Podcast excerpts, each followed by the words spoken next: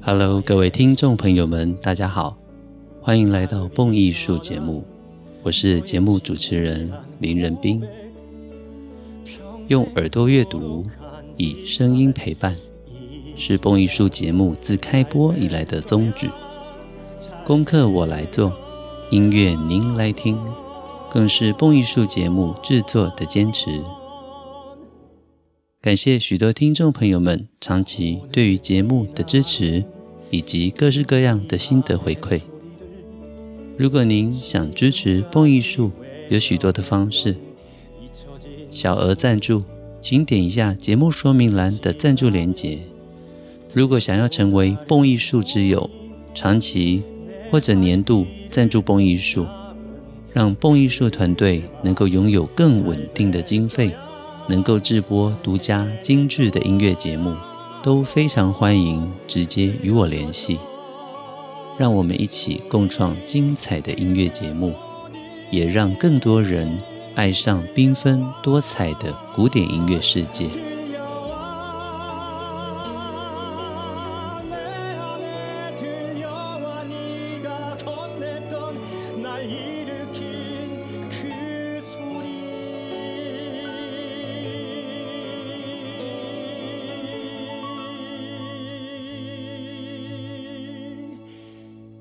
相信各位点进来今天节目的蹦友们。都知道，我们今天的节目非常特别，不是讲古典音乐，但是你也可以说是古典音乐。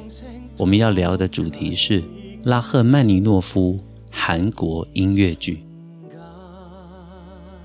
拉赫曼尼诺夫出生于一八七三年，也许有些朋友还不知道，今年刚好是他诞生一百五十周年。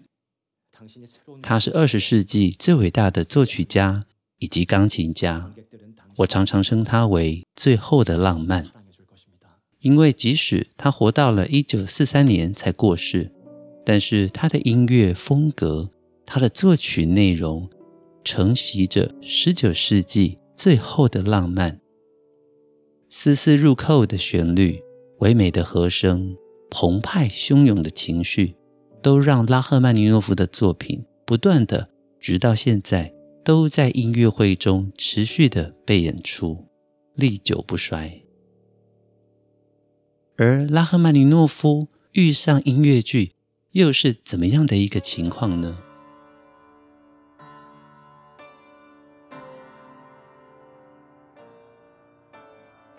这个月从十月十三号开始，直到十月二十二号，这中间十三、十四。十五、十七、十八、十九、二十、二一、二二，几乎每天在台北表演艺术中心都有韩国的音乐剧《拉赫曼尼诺夫》的演出。而这一部音乐剧，我目前还没看过。对于这部剧，有很多的想象，很多的好奇。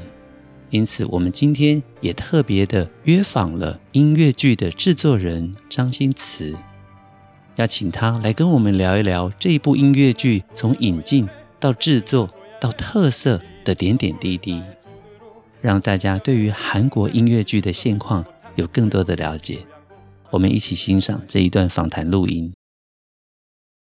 今天非常开心，我们播音书 Podcast 邀请到韩国音乐剧。拉赫曼尼诺夫的制作人张新慈跟我们对谈，欢迎新慈，非常欢迎。主持人好，各位听众大朋友大家好，我是新慈。是，那这一次呢，韩国的音乐剧哦来到台湾，我觉得很多的朋友一定是引颈以盼嘛。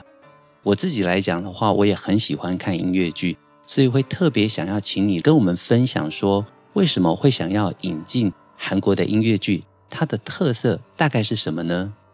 呃，我从二零一一年第一次到韩国看音乐剧之后，就对于韩国音乐剧的发展非常的惊艳，这样子。嗯，因为在亚洲国家，韩国的音乐剧其实做的已经整个产业化了。那我觉得，呃，跟西方世界比较不同的是，韩国的音乐剧它其实有一个蛮大的特色，就是他们主打的呢是一种疗愈吧，就是故事的内容通常都非常的疗愈，你可以在观赏完戏之后呢，获得满满的温暖或是满满的力量。哦，那从什么时候开始萌生了想要自己来制作音乐剧的想法？呃，我大概是去韩国交换学生完了之后，然后研究所毕业，也先去上了班这样子。但是因为身边有很多朋友都是音乐剧的演员啊，或是音乐剧的创作者，那大家对于音乐剧都有一些梦想，所以一开始其实只是朋友之间在玩，做一个小的作品叫做不读书俱乐部，然后后来就渐渐喜欢上这种大家一起工作的感觉，然后从二零一五年开始，就是全新的投入音乐剧的创作跟制作。哇，我觉得不读书俱乐部听起来就很吸引人呢。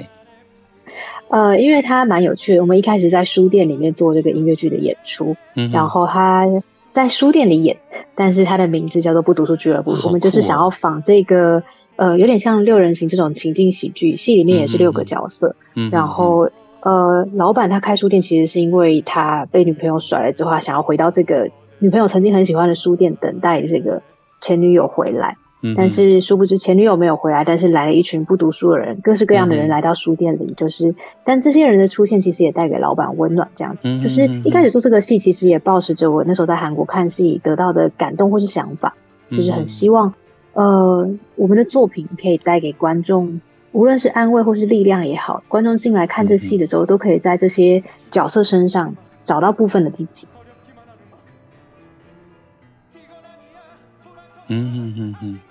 你知道我很喜欢一种概念哦，就是说，虽然说我刚刚讲这个不读书俱乐部听起来很好玩，可是我反而从这样子的名字里面会感受出来，你们是一群很认真的人，那就反映出来说，像我五月份去莱比锡看马勒音乐节，那在莱比锡布商大厦的音乐厅里面，它的正中央哦，管风琴下面那个位置，他就写了一句拉丁文，就是乐趣极为认真。意思转译过来就是说，所有的乐趣都是来自于认真的生活、认真的经营，才能够产生那种进一步的乐趣。所以我觉得好像已经嗅到了那一种，你们在虽然说玩乐好了，或者说不读书，可是反而是因为更认真的去设计这些内容，所以才会呈现出具体你们想要让人家分享的这一种乐趣。呃，的确是这样。就是我觉得，首先做每一件事情都是要自己喜欢、自己感动，嗯嗯嗯、也才能够去感感动其他人。是，所以我觉得，呃，当然初衷其实就是真的想跟大家分享。但是其实我们都在做这些创作或是制作的过程里面，自己也得到了很多的温暖跟力量。然后，无论是从身旁的一起工作的伙伴，或是从观众的反馈，嗯，然后其实就可以带到，其实这次我们引进的拉赫曼尼诺夫这组作品。因为相信大家对拉赫曼尼诺夫都很熟悉，对于他的很多非常好听的作品都很熟悉。嗯，那但是在拉赫曼尼诺夫的生命里，有一件很重要的事情，就是在他第一号交响曲失败之后，他其实曾经陷入过三年的时光是写不出音乐的。没错，没错。嗯，然后直到他遇到了这个精神科医生达尔，嗯，然后给了他很大的鼓励跟陪伴，让他走出来这个忧郁的时光，然后重新创作了这个第二号钢琴协奏曲。是，其实我觉得，如果身为创作者的话，其实对这个作品或许会有很多的共感，嗯、就是关于可能在创作或者是甚至演奏者吧，你可能对于自己的每一次的表演、每一次的发表都有一定的期待，希望观众的反馈是正向的。嗯、但是有的时候可能不如预期，其实这个对自己来说也是蛮受伤的事情。但是你又会在更多的观众身上也好，或是朋友也身上也好，嗯、他们给你的肯定，重新找到力量。我觉得这是大家可能会很容易有共鸣的。我觉得不只是创作者吧，其实在生活中每个人都有追逐的不同的梦想，或是无论是在爱情的关系里、友情的关系里，甚至亲情里面，很多时候都会有陷入低潮的时候。然后我也觉得每个人可能都需要自己生命里的一个达尔医生。嗯。这句话真的是说的太好了，因为或许有些观众对于拉赫曼尼诺夫跟达尔医生的之间的这个故事还不是那么清楚，但是呢，透过这个音乐剧，我相信会有更深一层的感觉。像是我自己来讲哈，因为我们在像我是蹦艺术的主要撰写人嘛，那拉赫曼尼诺夫的文章、乐曲解说我写了很多。他的第一号交响曲发表之后是一个灾难性的失败，当然这中间还包含着首演的成功与否。也就是说，观众其实不一定听到了一次很棒的首演，也是失败的原因之一。但是后来他所收到的乐评，其实包括了，甚至像是说，如果地狱里面有一部极糟糕的作品的话，那么就是这部作品了。所以对拉赫曼尼诺夫的这个批评可以说是糟糕到了极点。这可能也是每个创作者最难以接受的时刻，就是自己精心的创作没有被肯定。尤其他又是拿了奖毕业的学生，没错没错，那个。打击就这个落差更大，然后再加上刚刚说的这些，是啊，嗯、这些评论的文字跟。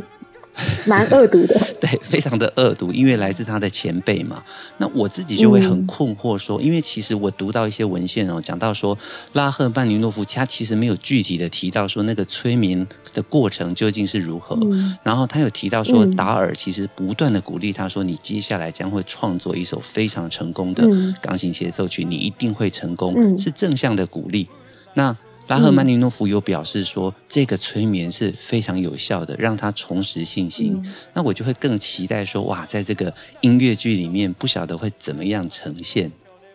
呃，其实戏里面达尔医生对他催眠也好，然后我觉得更多的是，呃，其实每个人的忧郁，他不会是只有一个引发的点。他其实引发的点只是一个触发他忧郁发作的原因嘛。嗯，其实过去他可能内心有很多的伤痛，累积到了这个时候一起爆发。嗯、那在拉赫曼尼诺夫信里面有提到，是他小时候其实离乡背景的去莫斯科学音乐。嗯，然后他的孤独，或者是他的姐姐的过世等等的，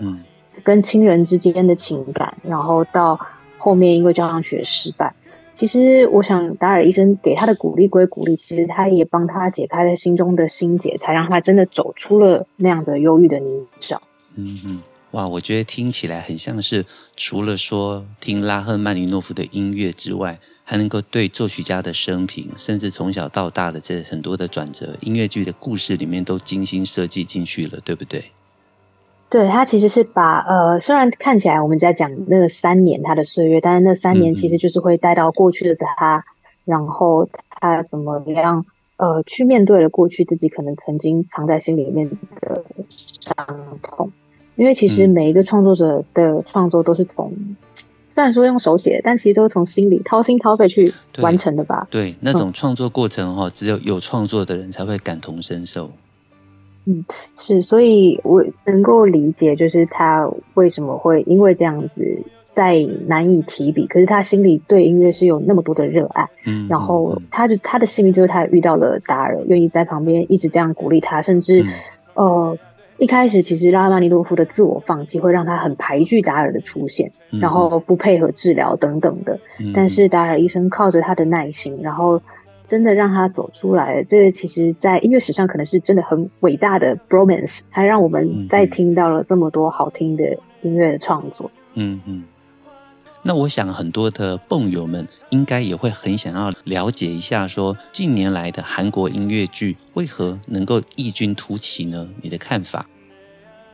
我觉得主要是因为他们整体的市场很成熟了，大概从。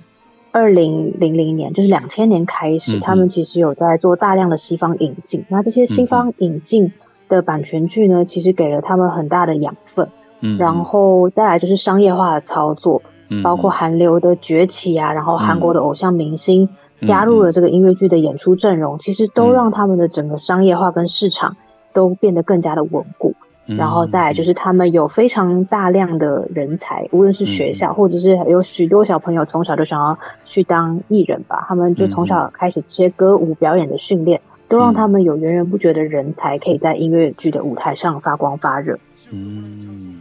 你刚刚讲的过程哦，我真的也能够跟他们的所谓现在的韩流影视哦产生一点点连结。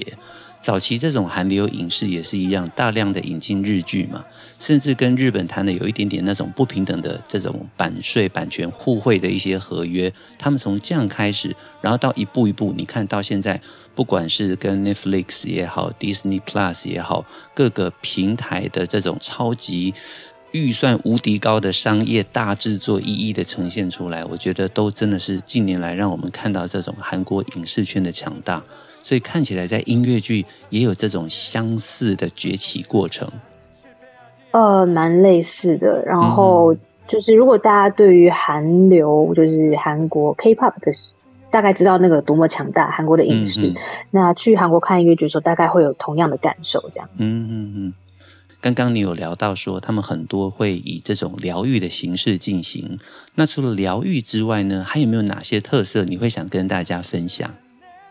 呃，像我们可能知道百老汇比较多的作品都是大剧场的作品啊，无论是猫啊、歌剧魅影啊、悲惨世界等等的，都是在非常大型的舞台上演出的作品。当然也有一些小型的制作，但是在首尔的话，他们其实在大学路这个地方，因为有一百多间大大小小的剧场。所以他们在那个地方，就是原创音乐剧是非常百花齐放的，应该这样讲。然后他们可能会有产生一些比较粉丝向的作品，也就是以男性演员为主的这样子的作品。然后或者是他们做非常多关于人物的故事，拉赫曼尼诺夫是其中一个梵谷的画家的故事。然后包括他们也做萨利耶里，然后还有像绝代燕姬，那更甚至连科学家玛丽居居里。就是他们很喜欢做人物，对，居里夫人，他们喜欢做各式各样的人物的故事，然后我觉得真的很有趣，就是听起来好丰富哦。比起你在学校就是上居里夫人就是是做了哪些东西这样子，你就去看两个小时，你就把居里夫人的这一段都学完。我觉得其实这还蛮不错的。用音乐、用表演来辅助一些课堂上没有的教学，变得更生活化。对，然后呃，再来就是我觉得他们。很去尝试各种各样的可能性吧，因为像拉赫曼尼诺夫的话，他就是把拉赫曼尼诺夫音乐直接应用在这些音乐剧的歌曲里面，嗯嗯，所以你就好像呃去看了一场音乐剧，也像听了一场音乐会。比如说像梵谷这个戏做了很漂亮的多媒体的投影，嗯、那你去看一场音乐剧，除了了解梵谷一生之外，好像也去看了一个展览。就是我觉得他们有各式各样的尝试，其实都是非常棒，然后很值得学习的。好酷哎！新慈，你提到说你之前就有待在韩国嘛？所以在韩国，如果说是在当地要看音乐剧的话，嗯、不懂韩文的人，他有什么方法可以看懂音乐剧吗？在韩国的话，我觉得有几种选择。因为我一开始去韩国看音乐剧的时候，我其实也是听不懂韩文的。嗯，嗯，然后我那时候就先选了那些百老汇的版权剧。嗯，那因为这样，至少我可能可以上网先做功课，我可以知道听过所有原版英文的歌。所以我会知道故事，然后大部分的东西在讲什么。那只是这些东西变成韩文在舞台上呈现。嗯、那他们有呃也有一些小剧场的作品，之前可能会在线上播映，叫做 Welcome 大学路的这个活动的时候，嗯、是由韩国观光公社主办的。嗯，那那些作品的话，它就是会有上中文字幕。所以你可以在那段线上播放时间先看过这样的作品，哦、就会变成说到时候你刚好去韩国的时候，这个戏有演出的话，那你就可以已知故事内容的状况底下，然后去看一次现场演出。先做功课。那所以当地的话，音乐剧目前都还没有提供外文的字幕服务，对吧？基本上不太有，只有很少数的，嗯、呃，像是首尔艺术团，他们算是官办团队，那他们的每次的演出就会有英文的字幕。但是绝大多数的演出是商业演出是不会有的，因为字幕对于看戏人来说是非常干扰的事情。嗯，对，的确，因为很多剧场以我们台湾本土，如果说是剧场演出的话，通常也不需要有字幕嘛，观众是直接吸收，直接就笑出来了。可是由于它是一个韩国音乐剧，所以我想问一下，那这次来台湾应该全程会有中文字幕，对吗？有有会有字幕，要让观众可以很好的去理解，所以我觉得最棒的事情就是可以在台湾看到国外的音乐剧，而且不用担心语言的问题。没错，这样才可以同步的了解嘛。所以我觉得这次的最大特色之一就是它是韩国原装来台湾的音乐剧，并且 配备中文字幕。是是，而且这次来的演员阵容也非常坚强。虽然这是一个两个演员的戏，但是台上会有五位音乐家。嗯然后，哇，演员呢会来八位，所以他会有五种不同的卡司组合。那台上的音乐家呢会有一台呃一位钢琴家，然后搭配弦乐四重奏，嗯嗯，所以拉赫的音乐很多都被改编成这样子的编制。那钢琴家也很厉害，就是其中一位是韩国肖邦钢琴大赛的首奖，然后另一位是呃李斯特大赛的首奖，所以都是非常一时之选，才能在台上弹这个拉赫的协奏曲。对啊，我看到整个音乐剧的卡司的时候啊，我真的会觉得说，哇，八位演员有五种的组合，而且这里面真正的音乐家来演奏，所以会真的感觉说，好像不只是看剧，也在现场听他们的表演，听他们的演奏。我觉得光想就是一个很高度的享受，哎。是双重的享受，就是我觉得不只是可以了解拉赫的生平，然后可以听到他的音乐，然后有非常厉害的韩国演员来呈现，嗯、很希望大家都有机会可以来剧场看看戏。真的，真的，越听的话越吸引人了。那么，如果大家想要来欣赏这一出音乐剧哦，那在聊购票方式之前，我想要请新词制作人再帮我们讲一下说，说刚刚我们有聊到，如果是在首尔这边看剧，最好能够预习一下，知道他在讲什么，然后甚至有一些影片有中文字幕嘛。那这一部的话，我们要到台湾才有中文字幕，所以如果大家在入场观剧之前，你有没有什么想要提醒大家可以准备得更好的地方？呃，我觉得如果对于古典音乐不是这么熟悉的朋友的话，或许可以先上网听一听拉赫曼尼诺夫的作品，然后这样你在看戏的时候就会获得一个乐趣是，是哇，原来这一边这首歌其实是拉赫曼尼诺夫的哪一个作品的片段被引用到这里。就是很多的段落，我有偷偷的抢先听的几首，我觉得很酷诶，很酷，嗯，我没有想到可以这样编。对，会是一个乐趣。然后，因为故事的话，其实我觉得进场来感觉就好了。因为反正有字幕，你可以知道故事在讲什么。但是我觉得音乐上的这件事情的话，是可以先理解的。然后再来就是，或许可以上网去找一些他们的不同，因为我们有很多演员组合嘛。然后我觉得每个组合都有它的特色，我实在很难推荐说你一定要看哪一个演员。那不如大家可以上网去找一找资料，然后看看哪一个演员可能比较符合你的喜欢。然后我觉得这是事前可以做功课，或者是来看看我们每一场都有特别的演后活动。然后如果特别喜欢音乐的朋友的话，那可以选择两个，有两个周六的晚上，它都是有在附赠一场迷你音乐会，会有再有三十分钟，就是钢琴家、弦乐他们带来的一些音乐的表演，然后很推荐给喜欢音乐的观众。嗯，我刚刚听到两个关键哦，第一个就是回到我们刚刚有聊过的这个乐趣极为认真嘛，对不对？乐趣来自认真，嗯、所以你聊到说哈，先做一点点功课，我非常的感同身受。各位要知道啊，你要从一场音乐会或甚至是一部音乐剧，你要得到最大的乐趣，往往是你先付出了做功课。你了解这一个剧，你所能够吸收的更多的知识之后，你入场才会有最大的乐趣。所以，真的乐趣是来自我们的努力。这是我听到第一个重点。第二个重点就是你刚刚提到有很多的演后活动，那这个演后活动又勾起了我一点点好奇心，因为你提到了说，哇，两个周末的晚上，甚至有迷你音乐会，是吗？对对对，呃，其实这次总共十一场演出，十一场演出都有不同的活动。像十三号的首演会有演后的座谈，就是有机会对演员提问这样子。嗯嗯嗯。再来有一些是拍照会啊，或者是演后的握手会。然后还有就是他们的所谓特别谢幕，他们会在重演剧中的一个段落。那这个段落是大家可以拿手机录影的啊。对，所以我们准备了蛮多各式各样的活动。然后我自己觉得，我觉得好神奇哦。这个跟我们一般听古典音乐的音乐会哈不同，我觉得好活泼哦。呃，因为毕竟音乐剧它就是一个需要很多口碑行销的嘛。所以场次多的时候，我们也很希望透过不同的方式，让观众帮我们把喜欢的作品分享出去，然后邀请更多的观众走进剧场。对呀、啊，我觉得这整个就是又互动又活泼，而且如同你所说的，大家看了一部剧开心，然后最后面又有一些特别活动，他录下来了或拍下来了，回去之后在社群上面的口碑行销，反而成为节目最大的助力。是，所以这次韩方也特别配合。应该说，他们很希望第一次来台湾可以带给台湾观众很多美好的回忆，嗯、所以算是其实，在首尔演出的时候不会这样天天有活动的，所以其实整个团队大家都很。是这种都特别活动会发生在一些特别的节日，特别的理由。嗯，但是这次来台湾就是十一场通通都有活动，其实对我们制作组来说也是很大的挑战。对对对，我相信是很大的挑战。但是这样不管到时候观众买的是哪一场，或甚至他也有可能为了这个特别活动，或是不一样的演员组合，那他会听多场次啊，反而是好事哎。嗯。这也是其中一个理由啦，因为我觉得每一个组合都有它的特色，非常值得看的地方，甚至连钢琴家都有两位在轮流，嗯、就是不同的钢琴家，我也觉得那个整个弹奏起来其实是会很不同的。对、啊，然后搭配着不同的演后活动，我觉得应该蛮值得大家可以来看个两三场的。哇，太棒了！透露一下，我自己也会听好几场，所以我更加的期待了。听你这么一说，哇，是。那最后面跟我们聊一下说，说大家想要购买音乐剧的票券的话，该怎么购买呢？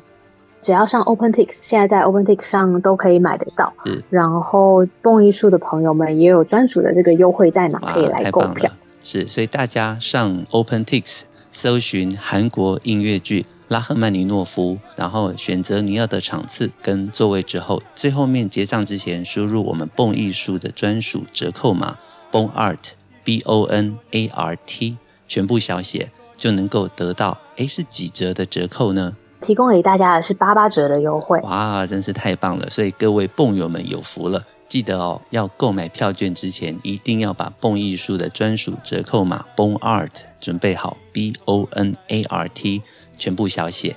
这样你就可以买到最优惠的音乐剧的票券。是。那今天非常非常的开心哦，我们邀请到音乐剧《拉赫曼尼诺夫》的制作人新慈跟我们的电话现场专访哦，我也得到了很多很棒的关于韩国音乐剧的资讯，非常感谢，谢谢。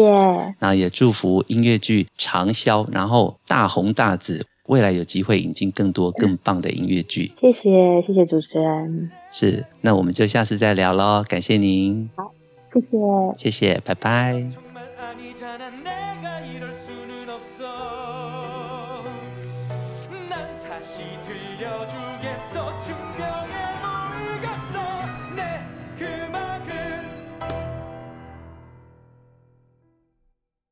听完了录音，大家有没有对于韩国现在音乐剧的强大以及他们繁盛的环境有了更加一步的认识呢？拉赫曼尼诺夫的经典旋律变成了音乐剧里面的歌曲，实在妙不可言。我非常的期待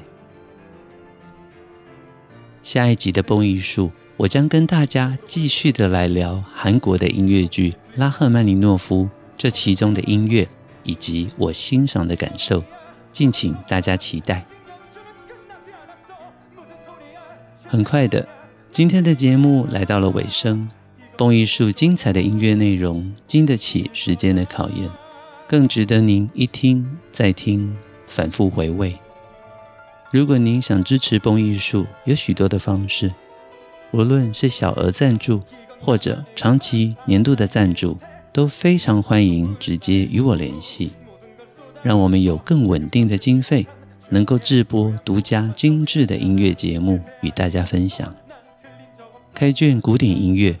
让您的世界充满乐趣与音乐的芬芳。我是节目主持人林仁斌，这里是崩艺术，我们下周见喽，拜拜。